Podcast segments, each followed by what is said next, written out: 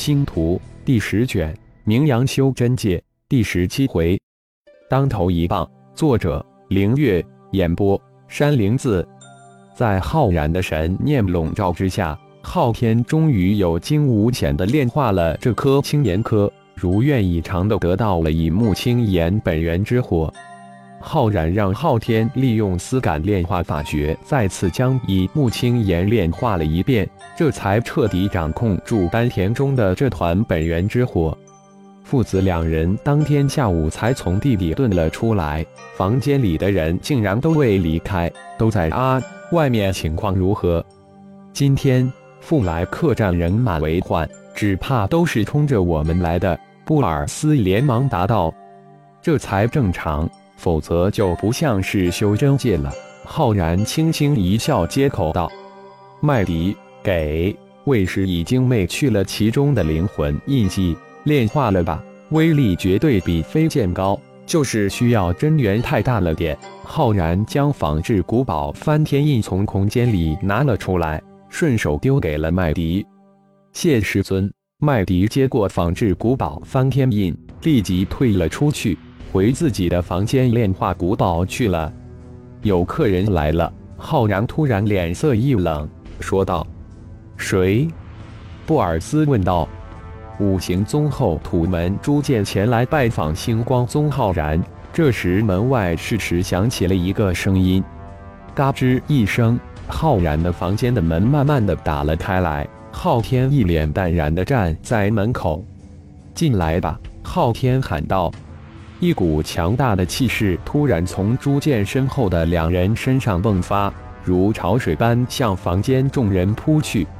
哼！一声冷哼从浩然嘴里发出，身上突然爆发出强大无匹的气势，如火山爆发一样，将那二人的气势反卷回去，直扑站在门外的三人。扑哧三声，朱剑以及其身后的二人被强大无比的气势卷翻。喷出三口鲜血，什么东西也敢放肆！浩然真怒了。这两个家伙，一个炼虚中期，一个炼虚后期，上来就想气势压人。后土门的两位炼虚期的大高手顿时就震呆了。一个照面原本想给星光宗诸人一个下马威，却没想到自己两人居然被人气势震伤。不是说？星光宗最高才不过化神期吗？要想用威压气势震伤自己，至少都需要合体之境的顶尖高手，可不是这个下界门派能具有的。难道消息有误？如果没有猜错，故意将天龙战宠的消息泄露给玉灵宗的就是自己，从大银河系带到修真界的隐士门派后土门的家伙。这个大银河系后土门的门主朱剑来访，只怕不安好心，可能是想打星光宗的主意，而且带来的二个家伙更是狂妄自大。三人脸色大变，但又不敢当场发飙。朱剑受伤最重，身后的门内二个高手只吐了一口鲜血，而他却只有元婴初期，相差了二大境界好几个小境界。如果不是浩然留了一点情面，只怕现在不只是吐三口鲜血那么简单。朱建心头大骇，挣扎着爬起来，双手一拱一揖：“五行宗后土门朱建同门内二位师叔前来拜访浩然前辈，这就是你们星光宗的待客之道。”朱建身后的一位炼虚高手一脸的愤怒。低沉着声音质问道：“自己可是九大派之一的五行宗后土门高手，竟然在这个无名小卒面前吃瘪，那有不恼之理？这不是你们五行宗后土门的待客之道吗？我只不过是以礼相待罢了，是不是礼数不周？要不要重新见礼呢？”浩然冷声接口道：“哼。”那炼虚后期大高手只得冷哼一声，他还真不敢再惹浩然。好汉不吃眼前亏，消息有误，看来今天的任务很难完成了。朱大门主，今天怎么有空来坐坐呢？请进吧。布尔斯接口道：“听闻星光宗进入修真界，五行宗主特派朱某以及二位师叔前来拜访。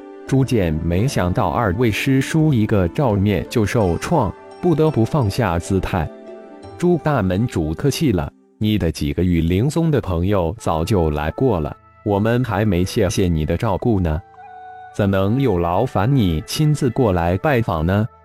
布尔斯笑着说道：“十有八九，天龙战宠是这家伙泄露出去的。”于是试探了一下。朱建闻言，眼光突然一闪。一丝慌乱立现，瞬间又恢复如常，但早已落入浩然等人的眼中。事情算是真相大白了。布尔斯真会说笑，我刚来修真界，一直在门内闭门修炼，那里会有什么朋友？门主得闻青阳门小辈为难你等，特让我来拜访。如果诸位愿到我五行宗暂住，想来这小小的青阳门不敢留难你等。也算是报答浩然前辈对我们五行宗的恩情。朱建眼珠一转，笑容在脸上展开。只怕是才出狼窝又进虎口，我们星光宗消受不起呀！浩然轻哼一声道：“真是不识抬举。”朱建身后那炼虚后期高手实在是忍受不住，冷声说道：“朱大门主的好意，我们心领了，请回吧。”布尔斯突然脸色一变，冷然送客。